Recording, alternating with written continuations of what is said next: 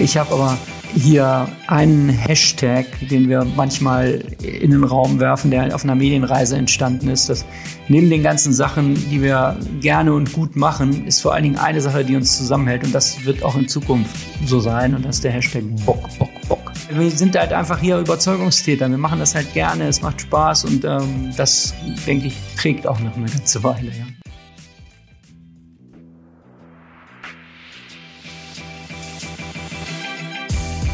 HMS. Und jetzt? Wie es nach der coolsten Medienhochschule Hamburgs weitergeht, erfahrt ihr hier im Podcast HMS. Und jetzt viel Spaß. Hallo und herzlich willkommen zu einer neuen Folge HMS Was jetzt? Oder sollte ich lieber sagen HMS Was war? Denn bei dieser Folge handelt es sich um eine ganz besondere Folge. Wie einige von euch vielleicht mitbekommen haben, feiert die Hamburg Media School in diesem Jahr ihr 20-jähriges Jubiläum. Und zu diesem Anlass haben wir uns überlegt, eine ganz besondere Folge zu machen, die einen Einblick in die vergangenen 20 Jahre der Hamburg Media School geben soll. Und wer könnte dies besser als Mitgründer und wissenschaftlicher Leiter der Medienmanagement-Studiengänge Professor Dr. Armin Rott? Armin hat die Geschehnisse der Hamburg Media School in den letzten 20 Jahren seit der Gründung nicht nur beobachtet, sondern selbst miterlebt und kann heute stolz darauf zurückblicken. Armin und ich sprechen in dieser Folge darüber, wie die HMS gegründet wurde und welche Hürden und Erfolgsmomente sie seither durchlebt hat. Außerdem gibt Armin persönliche Einblicke in seine Zeit als Professor und erzählt hautnah von seinen prägendsten Momenten, die er gemeinsam mit ehemaligen Studierenden erlebt hat. Zu guter Letzt geht es natürlich auch um den rasanten Wandel der Medienbranche und die zukünftigen Pläne der Hamburg Media School. Ich kann nur sagen, obwohl ich selbst Studentin der Hamburg Media School bin, habe ich einige neue Dinge bei unserem Gespräch erfahren und kann euch damit versprechen, hier gibt es echtes Insiderwissen. Also bleibt dran und viel Spaß beim Zuhören.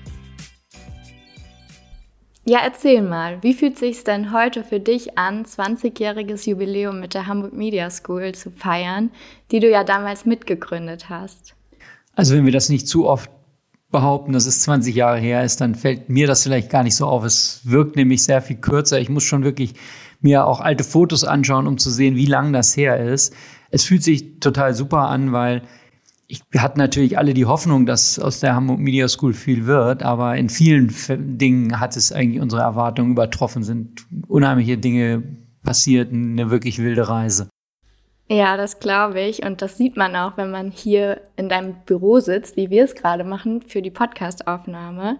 Ähm, ich sehe ganz viele Dinge, bei denen man erkennt, dass die so die letzten 20 Jahre geprägt haben. Ähm, unter anderem, natürlich ist hinter mir ein riesiges Bücherregal, wie es sich für einen Professor gehört. Aber ich sehe auch ganz viele Bilder mit bekannten Gesichtern, zum einen AbsolventInnen, die ich, von denen ich schon gehört habe, die ich auch schon gesehen habe, aber natürlich auch sehr viel Prominenz. Ich sehe Udo Lindenberg mit dir auf einem Foto. Ähm, andererseits sind ja auch viele Gegenstände, zum Beispiel ein goldenes Mikro, das wir gerade nicht zur Aufnahme nutzen. Das hat nämlich eine ganz andere Geschichte, auf die, glaube ich, alle gespannt sind. Ähm, ich sehe viele Souvenirs, die von Reisen kommen und zu guter Letzt, was mir auch fast nicht aufgefallen wäre, ist hier ein kleiner Backstein. Und ich glaube, der hat eine sehr große Geschichte zu erzählen in Bezug auf die Hamburg Media School. Vielleicht kannst du damit mal starten. Was hat dieser Stein für eine Bedeutung und wieso steht der hier bei dir im Büro? Ja, also der Stein ging an alle, die bei der Gründung, ähm, es steht glaube ich auch ein Datum drauf, 4.11. 4.11.2003. Genau, das war die feierliche Eröffnung mit dem ersten Jahrgang Digital- und Medienmanagement. Und ähm, dem ging aber voraus eigentlich eine längere Planungsphase. Es war so, dass es ja in Hamburg so ein Filmstudium schon gab, das Haag Bohm seinerzeit an der Uni Hamburg etabliert hat. Und Ines Plog, die die erste ähm, Aufsichtsratsvorsitzende der Hamburg Media School war, hatte sich sehr dafür eingesetzt, dass man halt in Hamburg so eine etwas breitere Medienausbildung hinbekommt. Und man hat darum gefragt, in der Stadt haben alle gesagt, damals hieß das crossmedial, sind die Leute nicht ausgebildet. Also ähm, heute sagen wir dann digital und über alle Medien.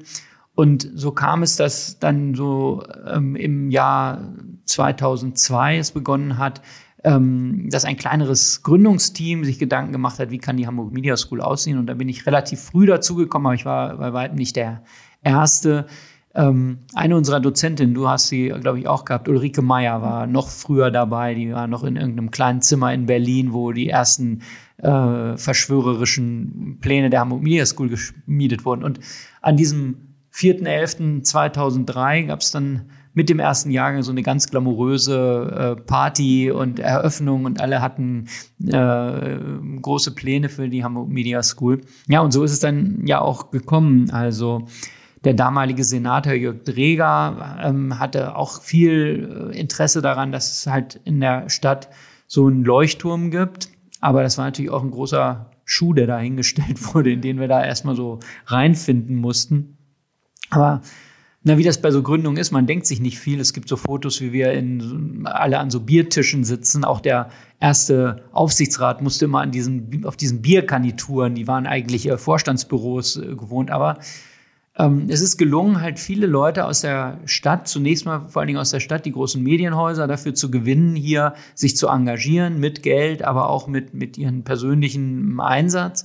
Und ähm, ja, schon im Jahr drauf ist auch ein zweites großes Projekt hier äh, angeschoben worden, nämlich die Gründung von TIDE, diesem Campus-Bürgersender. Das war früher mal der offene Kanal, der wurde halt äh, im Prinzip unter das Dach der Hamburg Media School geschoben und da wurde dann in so einem kleinen Häuschen das erste Studio eröffnet. Und unser damaliger Geschäftsführer Jan Henne den der ist dann immer über den Campus gelaufen und hat dann äh, visionär erzählt, also hier wird einmal im alten Kesselhaus ein Audimax entstehen und hier bauen wir das hin und aber in Wirklichkeit sah man da eben so ein altes, gammliges äh, Heizkraftwerk, hätte ich beinahe gesagt, und dann äh, eine kleine, ein kleines Häuschen, in dem dieses Tide-Studio war. Wenn man heute auf den Campus geht, dann sind das riesige Gebäude, da ist wirklich eine große Bibliothek entstanden. Da unten gibt es ein Forum Finkenau, das die, der ganze Campus hier ähm, nutzt. Also es ist viel draus geworden, aber für diejenigen, die hier noch nie hier waren, wir sitzen ja hier in der ähm, ehemaligen äh, Frauenklinik, Geburtsklinik Finkenau. Das ist ein sehr schöner Backsteinbau, der halt äh, auch jetzt ein schönes Ensemble bildet mit diesen Neubauten, die da sind. Aber als wir angefangen haben, mein erster Tag hat das gar nicht erkennen lassen, weil am ersten Tag sind hier noch Ärzte durch die Gegend gelaufen und Krankenschwestern, ich habe dann aber festgestellt, dass das ein Filmdreh war. Also ich bin aber wirklich der Meinung gewesen, das sei halt sei, sei hier noch Krankenhausbetrieb. Aber worauf uns keiner vorbereitet hat, ist, dass wenn man so ein Haus renoviert, dass man über Jahre, nicht zuletzt, dieses Meißeln der Fugen ständig hörte. Also es war eine wilde Zeit, man musste ständig umziehen, weil irgendwelche Gebäudeteile gerade renoviert wurden und es hat allen, die hier schon waren, ein bisschen Nerven gekostet. Aber eine Sache gab es damals schon, vielleicht erzählen wir da nachher noch was dazu. Und das sind diese Balkone, die wir hier haben, die in den Innenhof führen. Und die sind relativ legendär geworden und geblieben, weil schon die ersten Jahrgänge dort sich von den anstrengenden Aufnahmegesprächen im Assessment Center auf den Tisch gelegt haben und dort ein bisschen entspannt haben. Also dieser, dieser Ort ist quasi so ein bisschen magischer Gründungsort. Jetzt habe ich schon viel darüber erzählt, aber du hast sicher richtige Frage.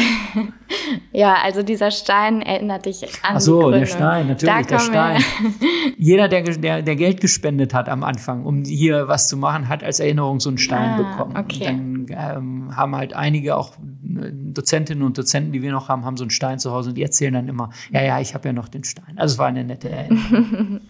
und was war ansonsten deine Rolle bei der Gründung der HMS? Wie warst du eingebunden? und wie kamst du in dieses Gründerteam? Ja, ich bin da angesprochen worden, weil ich zufällig, wirklich zufällig ähm, in so einem Team war, die Vorgespräche geführt hat, als man hier so ein bisschen die Bedarfsermittlung in der Stadt gemacht hat. Und damals war ich, ich glaube, gerade frisch promoviert oder nicht mal. Also, aber in so einem akademischen Bereich hat man gesagt, wir brauchen Leute, die die Unipräsidenten der Stadt befragen, wie, wie ihre Angebote sind.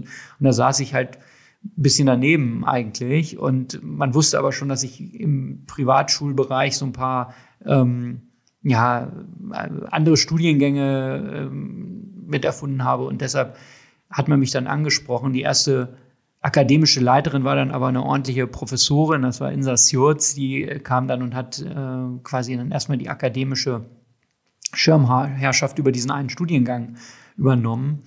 Und ich bin aber immer dabei gewesen, habe diese didaktischen Konzepte mit erarbeitet und ähm, ja, halt auch immer hier gelehrt. Es sollte dann ja aber auch nicht bei diesen, bei diesen ersten Sachen bleiben. Es sind ja schnell auch äh, andere Studiengänge dazugekommen. Also als erstes wurde dieser Filmstudiengang integriert, ähm, der dann auch gleich in diesem Gründungsjahr einen Oscar gewonnen hat. Ich glaube, inzwischen haben wir sechs Oscars gewonnen und ähm, das war der erste. Da kamen dann in schneller Folge noch andere. Dann sind, ist ein Journalismusstudiengang dazugekommen und ähm, wir haben aus unserem MBA, der ja Digital- und Medienmanagement heißt, auch noch eine berufsbegleitende Variante gemacht und so ist halt auch das Angebot an Studiengängen schnell gewachsen. Und wie habt ihr die ersten Studierenden gewonnen, also für euch gewonnen, weil ihr hattet ja am Anfang noch gar keine Referenzen, es war ein komplett neues Konzept und keiner wusste, wie, wie entwickelt sich das? Ja, außer ein paar großer Sprüche, ja, hier wird mal ein äh, Audimax entstehen, gab es da tatsächlich nicht so viel. Ähm, aber ich glaube, vielleicht war das auch ein besonderer Jahrgang, weil die Leute sich was getraut haben. Also es ging ja durch die Presse. Damals hat man sowas ja noch in der Zeitung lesen können. Und in der Tagesschau gab es einen Beitrag, wo einer der ersten Studierenden auch interviewt wurde. Also ähm, es hat sich schon rumgesprochen, aber man muss sagen, die ersten äh, Studierenden haben sich auch auf was eingelassen, weil man ihnen das zwar so alles in Aussicht gestellt hat, aber tatsächlich gab es das nicht. Auf der anderen Seite ähm, war das aber auch ähm, dann später eher das Problem, dass man dann, als man schon etablierter war, jetzt dann eigentlich mit einer sehr großen Erwartung ähm, sich konfrontiert gesehen hat, weil alle jetzt angenommen haben, so ist das halt. Irgendjemand hat mal in so einem Förderergespräch, das ich geführt habe, gesagt, ja, Sie sind ja eine von diesen Markenuniversitäten. Und ich dachte so, ich weiß gar nicht, was das ist, aber offenbar ist es da gelungen, in kürzerer Zeit eine Marke aufzubauen, die dann auch Leute angezogen hat. Und naja, das war natürlich schön, dann immer mehr Leute hier zu haben, aber man musste auch diesen Gründergeist irgendwie erhalten. Aber zum Glück lief dann so viel immer neu und die Branche selber hat sich ja so sehr verändert, dass man da eigentlich immer alles neu erfinden musste. Ja, total. Wie seid ihr mit diesen Veränderungen in der Medienbranche umgegangen, auch was so die Lehrmethoden oder die Lehrinhalte angeht? Ja, also die Medienbranche war ja eine der ersten, die diese Digitalisierung so richtig erlebt hat. Und während sich das alles vollzog, heute ist es ja alles klar, ne? Also ja, dann kam das Internet und dann ist das alles da online gegangen. Das war, während wir das erlebt haben, gar nicht so klar, weil Förderunternehmen mussten sich umstellen, äh, Nutzungsgewohnheiten haben sich verändert. Am Anfang gab es hier Vorlesungen zum Thema äh, Vertrieb im Print, ja, also wie kommt die Zeitschrift an einen Kiosk und solche Sachen. Also Gibt es ja heute auch noch, aber hat längst nicht die Bedeutung wie, sagen wir mal, Web- und App-Entwicklung, was man sich nicht vorstellen konnte. Und das Schöne an der Hamburg Media School hier ist, dass man die Möglichkeit hat, in sehr kurzen Innovationszyklen Sachen auch umzusetzen. Es ist sehr klein, es ist halt ähm, ähm, natürlich mit, der, mit den jeweiligen Universitäten abzustimmen, weil wir sind ja so Kooperationsstudiengänge alle miteinander. Wir haben also immer eine akademische Heimat auch in einer der größeren Hochschulen hier an, am äh, Standort, also Universitäten. In unserem Fall ist es die Uni Hamburg. Und dann muss sowas natürlich dann in der Prüfungsordnung irgendwann abgebildet werden. Aber in der Zwischenzeit gibt es halt sehr viele Möglichkeiten, Dinge auszuprobieren, neue Dozierende ähm, ja, zu testen und da immer den neuesten ähm, Entwicklungen Rechnung zu tragen. Aber manchmal wusste man von vornherein auch nicht, wo es endet und was jetzt irgendeine, irgendein Hype ist, der durch immer wieder äh, durch die Gegend und was tatsächlich bleiben würde. Mhm. Waren das dann auch viele Nachfragen der Studierenden, auf die ihr damit dann reagiert habt oder habt ihr das schon vorher kommen sehen? Also die meisten Anregungen haben wir gar nicht von den Studierenden bekommen. Die müssen sich ja ein bisschen darauf verlassen, dass wir auch wissen, was jetzt für sie wichtig ist. Die wichtigsten Anregungen kommen aus dem ehemaligen Kreis und ähm, aus den Förderunternehmen, ähm, wenn man sozusagen die Marktsicht einnimmt. Und dann gibt's aber natürlich auch Sachen, die man eher so aus der wissenschaftlichen Perspektive ähm, sieht, die häufig ein bisschen langsamer ist, wo man aber dann eher abschätzen kann, was bleibt denn jetzt. Also ich sag mal, wir haben dann, glaube ich, ähm, 2019 oder so angefangen, dass ähm, Studienprogramm so auszudifferenzieren, so Spezialisierungen anzubieten. Und da kann man jetzt also so Entrepreneurship machen, man kann äh, Online-Marketing machen, man kann auch einen Data-Track machen. Und bei dem Data-Track, es hat bestimmt zwei Jahre gedauert, bis wir wussten, wie kann man in so einer eher kaufmännischen Ausbildung auch tatsächlich dieses Thema Daten äh, so ordentlich abbilden, ähm, dass es auch seriös ist. Und da muss man dann eher auf der wissenschaftlichen Seite sehen, weil da war schon klar, alle haben von Daten geredet, so wie jetzt jeder KI sagt, aber nicht viele wissen eigentlich, was jetzt genau bei KI, also ein paar Programme benutzen oder tatsächlich Hintergründe. Und das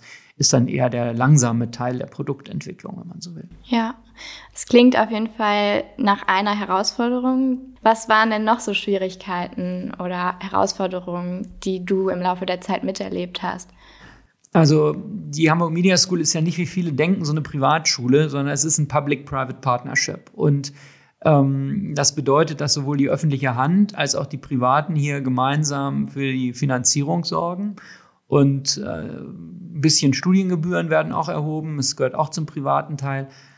Aber die Herausforderungen sind halt, alle diese Stakeholder, die es da gibt, alle diese Anspruchsgruppen halt regelmäßig bei Laune zu halten. Das muss zum Glück nicht alles ich machen. Das macht, äh, hat über Jahre eine sehr fähige Geschäftsführung erledigt. Im Augenblick ähm, Katharina Schäfer, die sich darum bemüht, halt viele dieser Ansprüche halt irgendwie auszugleichen oder dafür zu sorgen, dass es, dass alle bei Laune bleiben.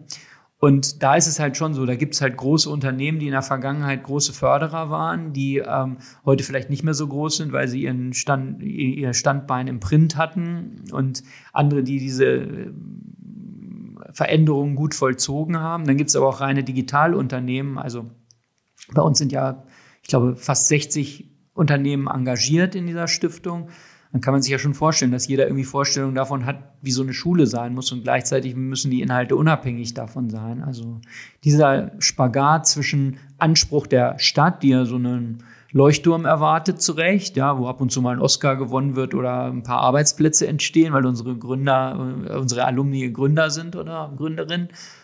Und auf der anderen Seite halt die Leute, die man eigentlich ausbildet, die ja auch wichtige Anspruchsgruppen sind, dass die Studierenden halt wissen, sie kriegen nachher irgendwie attraktive Positionen. Und die Herausforderung ist da, die Berufsbilder wandeln sich so schnell. Also wofür bildet man eigentlich aus? Aber all das funktioniert eigentlich seit 20 Jahren ganz gut. Und was sind so Erfolgsmomente und Meilensteine, die in der Vergangenheit erreicht wurden, in den letzten 20 Jahren? Da gibt es natürlich verschiedene. Beruflich würde ich sagen, für unsere Studierenden, also wir leben ja sehr davon, dass sie die Heldenreise unserer Absolventinnen und Absolventen vollführen und nicht wir. Ähm, also irgendjemand hat mir da so ein, so ein Bild von Yoda an die Tür gehängt, in der Meinung, dass ich ja so der Yoda hier eher bin und die Luke Skywalkers sind irgendwelche anderen Leute, die da gegen das Böse kämpfen. Und die besonderen Momente sind natürlich solche, wo man sieht, ähm, da ist was ganz Großes entstanden aus was, was erst klein war. Also das Beispiel wäre zum Beispiel OMR, wie man sie heute kennt. So eine große Digitalmesse, die oder Online-Marketing-Event, Festival, sagen manche, von einem unserer Studierenden ersonnen, aber an der Hamburg Media School quasi großgezogen, weil die erste Veranstaltung hier noch mit 200 Leuten im Kreis stattgefunden hat und der Rockstar war auch noch ein echter Gitarrist. Dem musste man morgens den Verstärker noch hinstellen und dann war es ein Jahr später dann irgendwie mit 1000 Leuten, ich glaube in der großen Freiheit und heute ist es ein Event von 70.000 Leuten, wo die Hamburg Media School wirklich nur noch ähm, auch staunend am Rand steht. Das ist zum Beispiel so eine Sache, wo hunderte Arbeitsplätze entstanden sind und wo halt viele Leute ähm, vielleicht nicht mal uns damit assoziieren, aber die gewesen sind. Aber es gibt halt auch so ein paar private Momente, würde ich sagen, die sind für mich so wichtige Meilensteine. Du hast ja vorhin gesagt, dass hier Udo Lindenberg an der Wand hängt, ja. neben Olaf Scholz und äh, Heiko Maas und äh, anderen Leuten. Also der Udo Lindenberg-Moment war der, wo wir als Hamburg Media School uns auch so langsam aus den OMR zurückgezogen haben, weil ich immer gesagt habe, wenn der mal auftritt bei den OMR, dann haben wir alles geschafft. Also ich konnte mir nicht vorstellen, dass es was Besseres gibt als Udo Lindenberg auftritt in Hamburg halt. Ne? Ja. Ne? Und dann gab es den Moment, wo Philipp hinter der Bühne, Philipp Westermeier hinter der Bühne stand und dann hat man da Udo Lindenberg auf die Bühne geschoben und, und, und dann hat er sich umgedreht und hat gesagt, Armin, kneif mich mal, kneif mich mal. Also das war auch ja für ihn ein großer Moment. Aber ein anderer ist hier zum Beispiel, hier hängt so ein Foto, wo ich so ein, so ein, so ein Toast ausspreche, also mit einem Glas Sekt bei einer Hochzeit. Ich bin so als Video zugeschaltet. Da haben sich zwei hier an der HMS kennengelernt und irgendwie fanden die Gäste es eine gute Idee, dass ich da ein paar Worte sage. Und weil ich auch wusste, was das Lied war, das sie damals, die waren alle in Japan mit auf so einer Medienreise von uns, dass dort schon immer gesungen wurde, habe ich das dann angekündigt. Und der Moment, als ich sozusagen dort erklärt habe äh, oder meine Glückwünsche ausgesprochen habe und danach der ganze Saal getobt hat. Ich habe dann nur ein Video davon gesehen, aber da habe ich so gedacht, ja, es ist wirklich ein schöner Moment. Die haben sich da kennengelernt. Es sind viele von den äh, von dieser Großfamilie HMS, wie wir sie auch manchmal nennen, dort. Und ein Jahr später habe ich dann noch ein Foto von dem Baby oh. bekommen und das war dann im Strampler mit HMS und dann war die Geschichte hatte sich also wieder an den Anfang begeben. Also das sind so Momente private, also wo man sagt, hier passiert halt auch viel untereinander, weil halt sehr viele nette Leute sich treffen, aber eben auch große Geschichten. Und jetzt diese OMR-Geschichte ist halt eine, die wir immer erzählen, aber es, allein aus dem Jahrgang gibt es, glaube ich, vier oder fünf Gründer, die äh, jeder und im Jahrgang danach, die halt in Hamburg große Unternehmen zum Teil gegründet haben. Mhm. Irgendjemand hat gesagt, irgendwie Förderer vieler sehr guter Karrieren und einiger außergewöhnlicher. Und das ist es. Die sehr vielen, sehr guten, die sieht man nicht immer.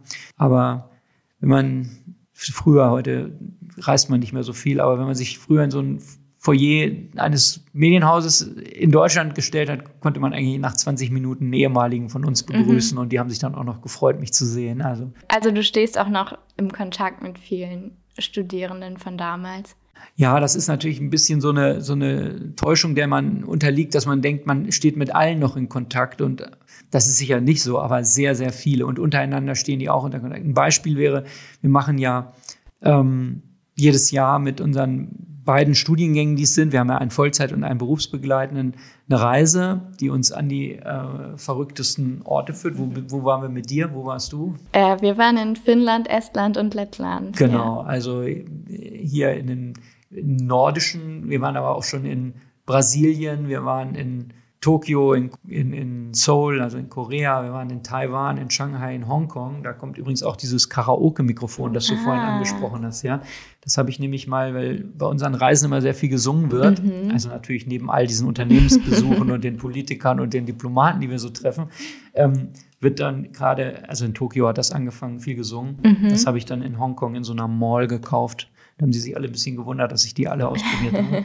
Also wir waren bei all diesen Sachen und inzwischen ist es halt so, dass wir fast überall, wo wir hinkommen, auch ehemalige haben, die wir halt vorher anrufen und damit wird es auch viel einfacher, in diese Unternehmen reinzukommen. Also wir haben jetzt zum Beispiel, ähm, fahren wir nach San Francisco und in Silicon Valley und Dort ist es nicht mehr so einfach, Termine zu bekommen. Es sei denn, man kennt halt irgendjemand aus dem Alumni-Kreis, die dann halt für einen wo anrufen und dann sagen, nee, das ist kein Problem. Und so kriegt man auch bei Google einen Termin. Und da merkt man, dass unsere, unsere Familie sehr groß ist und dass manche dieser Kontakte ja auch nur darauf warten, dass man mal wieder äh, sie, sie trifft. Ein Beispiel auch, das, den wir auch in Silicon Valley treffen oder in San Francisco ist der, ist äh, Nima, einer unserer Absolventen, der von dem wir eigentlich zu Studienzeiten nie so richtig wussten, was er unter der Bank mit seinem Blackberry damals noch so anfing und der dann aber ein Interview mit Snoop Dogg plötzlich angeschleppt hat und wir dann gesagt haben, nein, wir hätten schon gerne ein richtiges und stellte sich halt raus, er war mit dem bekannt, weil er nämlich so eine äh, Hip-Hop-Rap-Seite äh, irgendwie betrieben hat, der dann in die USA ausgewandert ist und noch vor zehn Jahren, als wir ihn das letzte Mal besucht haben, da ein relativ kleiner Musikvertrieb war und inzwischen das größte Indie-Label der USA ähm, als COO mitvertritt und war neulich auch bei Philipp Westermeier im Podcast übrigens, yeah. wer die Geschichte hören will. Die Geschichte ist echt cool. Also die habe ich mir auch angehört und ich finde, da merkt man auch nochmal, wie groß dieses Netzwerk der HMS ist durch die ganzen Absolventinnen, die hier studiert haben. Und auch bei dem Stichwort Medienreise glaube ich, das ist sowas Besonderes. Also ich habe ja auch schon mit sehr, sehr vielen Alumnis gesprochen und alle berichten davon, wie schön einfach diese Reise ist und das ist eine der Momente an denen man sich eben zurückerinnert, auch wenn man an die HMS-Zeit zurückdenkt.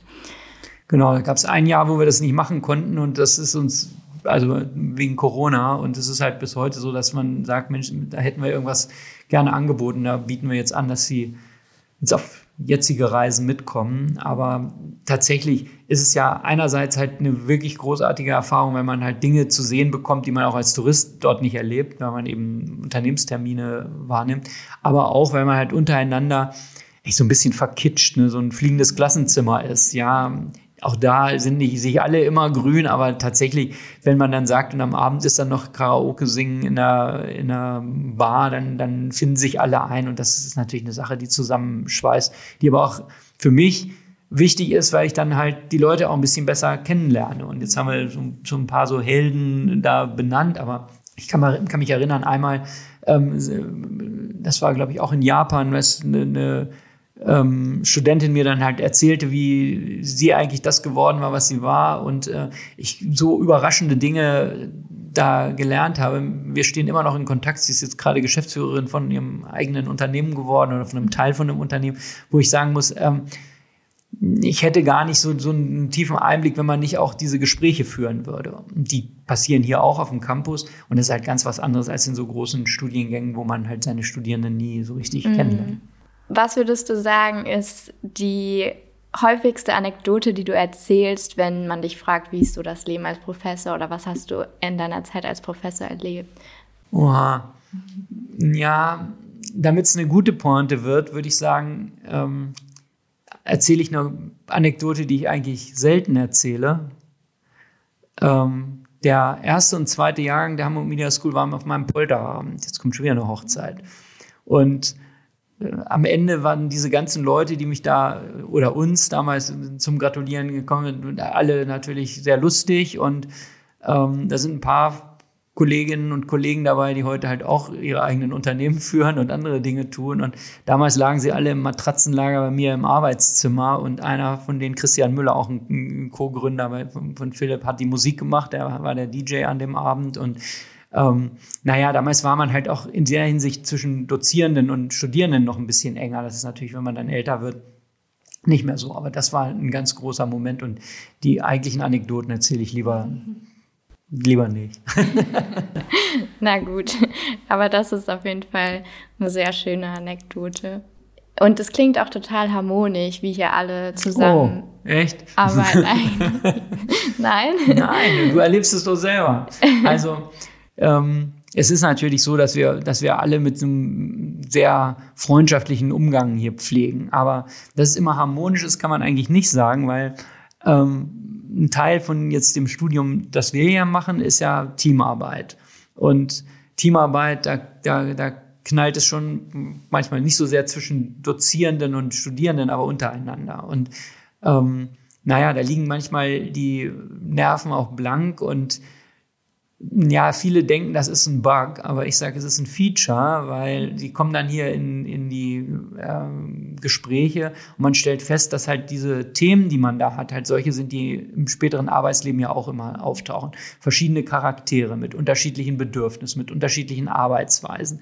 Ja, da gibt's die Heißdüse, die halt unbedingt alles haben will, unbedingt eine Eins haben muss und dann irgendwie jemand, der nebenbei noch arbeitet und sich nicht so richtig committen will. Einer, der zwar alle Ideen hat, aber nie was sagt und der, die nächste, die halt irgendwie so ein bisschen bossy alle aufscheucht. Und diese Konflikte sozusagen hier im Labor alle zu sehen und dann auch mit bisschen Coaching und mit, mit, mit ja, äh, Anleitung und, und Hinweisen äh, zu lösen.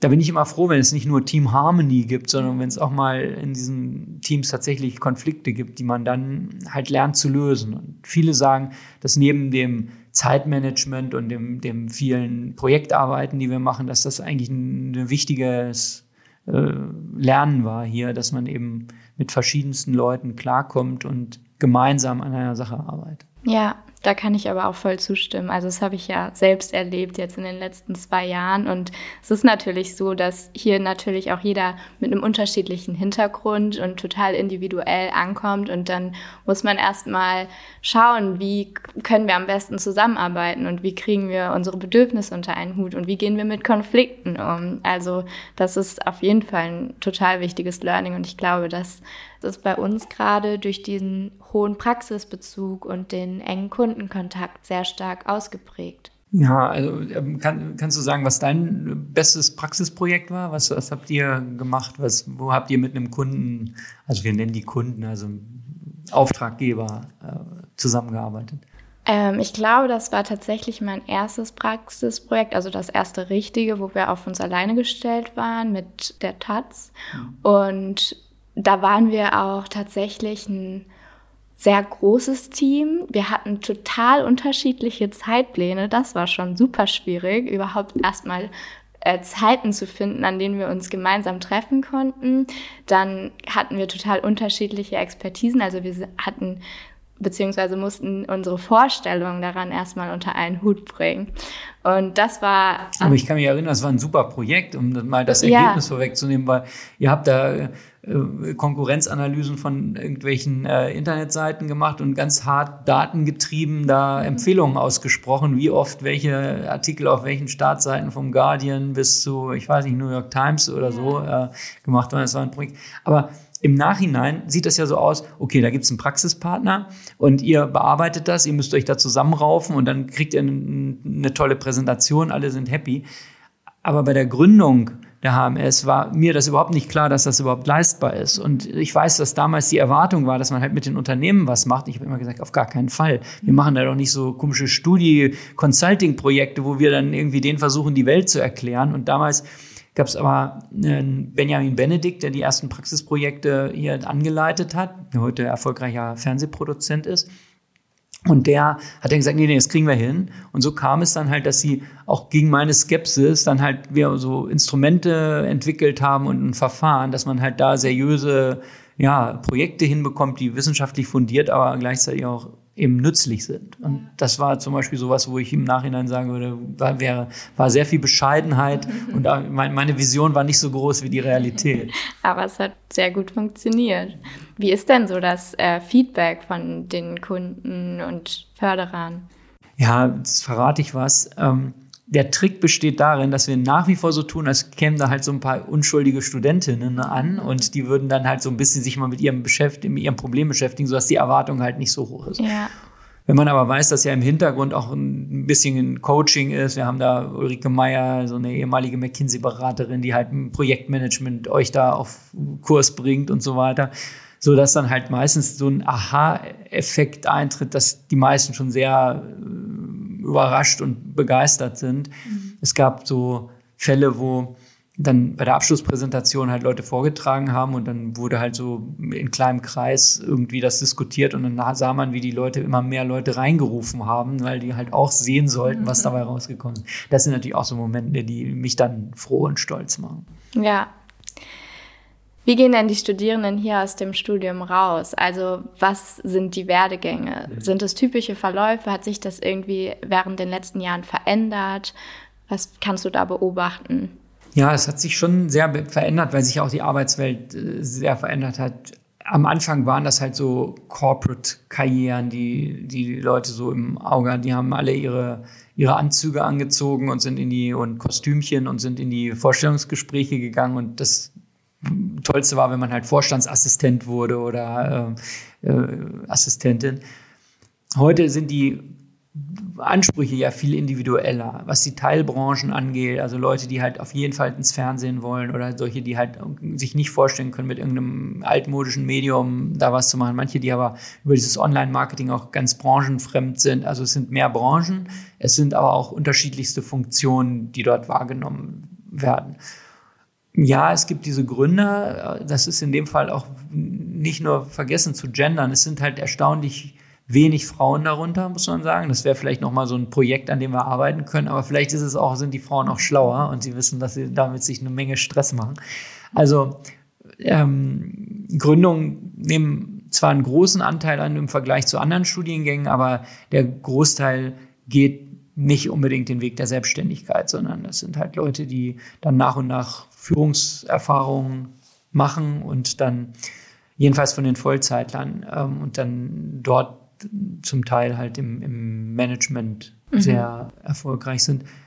Anders ist es bei den Leuten, die berufsbegleitend studieren. Die haben ja alle schon einen Job, wenn sie hierher kommen und meistens auch so drei bis fünf Jahre Berufserfahrung ungefähr. Und da ist es dann so, dass die auch während des Studiums dann häufig schon den nächsten Karriereschritt gehen, weil ihnen ihre Arbeitgeber das dann zutrauen, wenn sie auch noch nebenbei studieren. Das ist dann manchmal ein bisschen schwierig, die noch dazu zu bringen, eine Masterarbeit zu schreiben, weil vor lauter Erfolg. Aber auch dort hat sich ein bisschen geändert, weil Leute, glaube ich, heute weniger bereit sind, sich einfach in irgendeiner Rolle, ja, ja, in die Rolle abschieben zu lassen und arbeiten mehr daran, sich selber weiterzuentwickeln, glaube ich. Ja. Und wie siehst du das in der Zukunft? Also auch generell die Medienbranche. Wir haben ja eben schon drüber gesprochen, dass sich alles sehr, sehr schnell entwickelt. Was glaubst du, wie wird sich das verändern? Also wir haben ja irgendwann den Studiengang erweitern müssen im Namen und sagen nicht mehr Medienmanagement, sondern Digital- und Medienmanagement, weil ein Teil dessen, was früher Medien waren, halt heute ähm, Digitalbranche ist. Und da sind die Grenzen so viel fließender, dass halt viele Leute heute auch bei Unternehmen eben wie Meta oder Google oder New Work, ehemals Xing, äh, arbeiten. Und ähm, dieser, dieser Veränderung ja, muss man ja Rechnung tragen, auch was das Curriculum angeht. Und ja, die, ich glaube, dass die Veränderungen nicht so radikal sind, wie man fürchtet. Die schlimmsten Dinge, die da passiert sind, sind wahrscheinlich mit dem ersten Digitalisierungsschub passiert. Jetzt, was uns die künstliche Intelligenz bringt, die ja uns beim Formulieren, beim Produzieren, bei allen anderen Dingen unterstützt, das wird man mal sehen. Entscheidend für den Erfolg oder Misserfolg von all diesen Dingen sind aber ja nicht die technologischen Möglichkeiten, sondern wie stark Konsumentinnen und Konsumenten diese Trends annehmen und ob die halt bereit sind, KI-gestützte Artikel zu lesen oder ähm, sich auf neue Distributionsformen, neue Mediengestaltung einzulassen. Und das war immer der Engpass. Und diese Nutzungsgewohnheiten verändern sich sehr viel langsamer häufig als die eigentliche Technologie. Also auch wenn alle sagen, ja, Podcast, was wir jetzt gerade machen, ist ja im Grunde Radio. Es ist ein bisschen individueller ausspielbar, aber es ist immer noch zwei Leute in diesem Fall unterhalten sich. Ja, Leute gehen auch noch ins Kino und gucken Netflix. Das sind Inhalte, die da zählen. Also von den Grundbedürfnissen, die bedient werden, ändert sich vielleicht nicht so viel. Und trotzdem darf man nicht den Fehler machen und sagen, dass man da ja schon gut klarkommt mit allem, was man bisher gemacht hat. Mhm. Und wie sieht es mit der HMS aus? Also wie wird sich die HMS in Zukunft weiterentwickeln? Gibt es Pläne? Habt ihr Vorstellungen? Ja, das ist äh, immer die, die Frage, was müssen wir als nächstes angehen? Ich habe ja vorhin gesagt, es gibt diese vielen Anspruchsgruppen, Stakeholder und irgendwo quietscht es immer. Also irgendjemand sagt jetzt, äh, hier müssen wir wieder was tun und äh, habt ihr denn Bedacht? Wir sind ja gut damit gefahren, kontinuierlich unsere Programme ein bisschen auszuweiten und sie auszudifferenzieren, also von berufsbegleitend, also erst, erst Vollzeit, dann berufsbegleitend, unterschiedliche Teilbranchen. Und ich glaube, den Weg werden wir weitergehen. Es gibt halt so ein paar Themen, die so Querschnittsthemen der Gesellschaft sind, dass man die wahrscheinlich nicht liegen lassen kann. Also das große Thema Nachhaltigkeit, ich meine, es ist schon fast Greenwashing, wenn man es nur ausspricht. Aber tatsächlich ist es ja so, dass wenn man weiß, welche Herausforderungen die Gesellschaft insgesamt hat, dann äh, muss man denen Rechnung tragen. Also das wäre zum Beispiel so ein, so ein Bereich, der wahrscheinlich in unseren Tracks irgendwann mal auftauchen müsste. Und auch dieses systematische Umgehen mit KI oder mit Innovationen insgesamt mhm. rechtfertigt vielleicht heute mehr ein eigenes Profil zu dem Thema, also wenn ich jetzt von unserem Studiengang ja. rede. Und in anderen muss man halt feststellen, das, was früher Medien waren, sind ja häufig heute selbst erstellte Medien. Jeder kann ja Medienmacherin, Macher sein und da gibt es auch viel Ausbildungsbedarf und auch viel, viel Bedarf, das, das wissenschaftlich zu begleiten. Also da könnte ich mir schon auch vorstellen, dass da in diesem Bereich ähm, Angebote der HMS irgendwann mal eine Rolle spielen. Aber meistens ist es so, dass man halt ein bisschen schaut, was sind die Bedarfe im Markt und wie gesagt, da haben wir ein paar Ideen. Okay, dann bleiben wir mal gespannt, was da noch kommt. Hast du noch ein paar Abschlussworte, die du gerne loswerden würdest? Naja, also einige der Studierenden, die ich neulich mal getroffen habe, haben ja den ähm, Studiengang mal so charakterisiert, dass sie gesagt haben, HMS, äh, Digital- und Medienmanagement, Menschen, Tiere, Sensationen. Das ist die eine Sache. Ich habe aber ähm, hier einen Hashtag, den wir manchmal in den Raum werfen, der auf einer Medienreise entstanden ist, dass neben den ganzen Sachen, die wir gerne und gut machen, ist vor allen Dingen eine Sache, die uns zusammenhält und das wird auch in Zukunft so sein und das ist der Hashtag Bock, Bock, Bock. Also der wird alle noch in Zukunft begleiten. Ja, weil wir sind halt einfach hier Überzeugungstäter. Wir machen das halt gerne, es macht Spaß und ähm, das, denke ich, trägt auch noch eine ganze Weile, ja. Ich glaube, das ist ein sehr gutes Wort zum Abschluss und damit vielen, vielen Dank an dich, dass du dir heute die Zeit genommen hast, mit mir diesen Podcast aufzunehmen und natürlich auch für die vielen Einblicke in die Vergangenheit der Hamburg Media School und deine persönlichen Erlebnisse als Professor. Ja, danke dir. Und damit natürlich auch ein großes Dankeschön an euch, liebe Zuhörerinnen und Zuhörer, dafür, dass ihr heute in diese besondere Folge unseres Uni-Podcasts reingehört habt. Ich hoffe, es hat euch gefallen und ich würde mich natürlich wie immer sehr über euer Feedback freuen.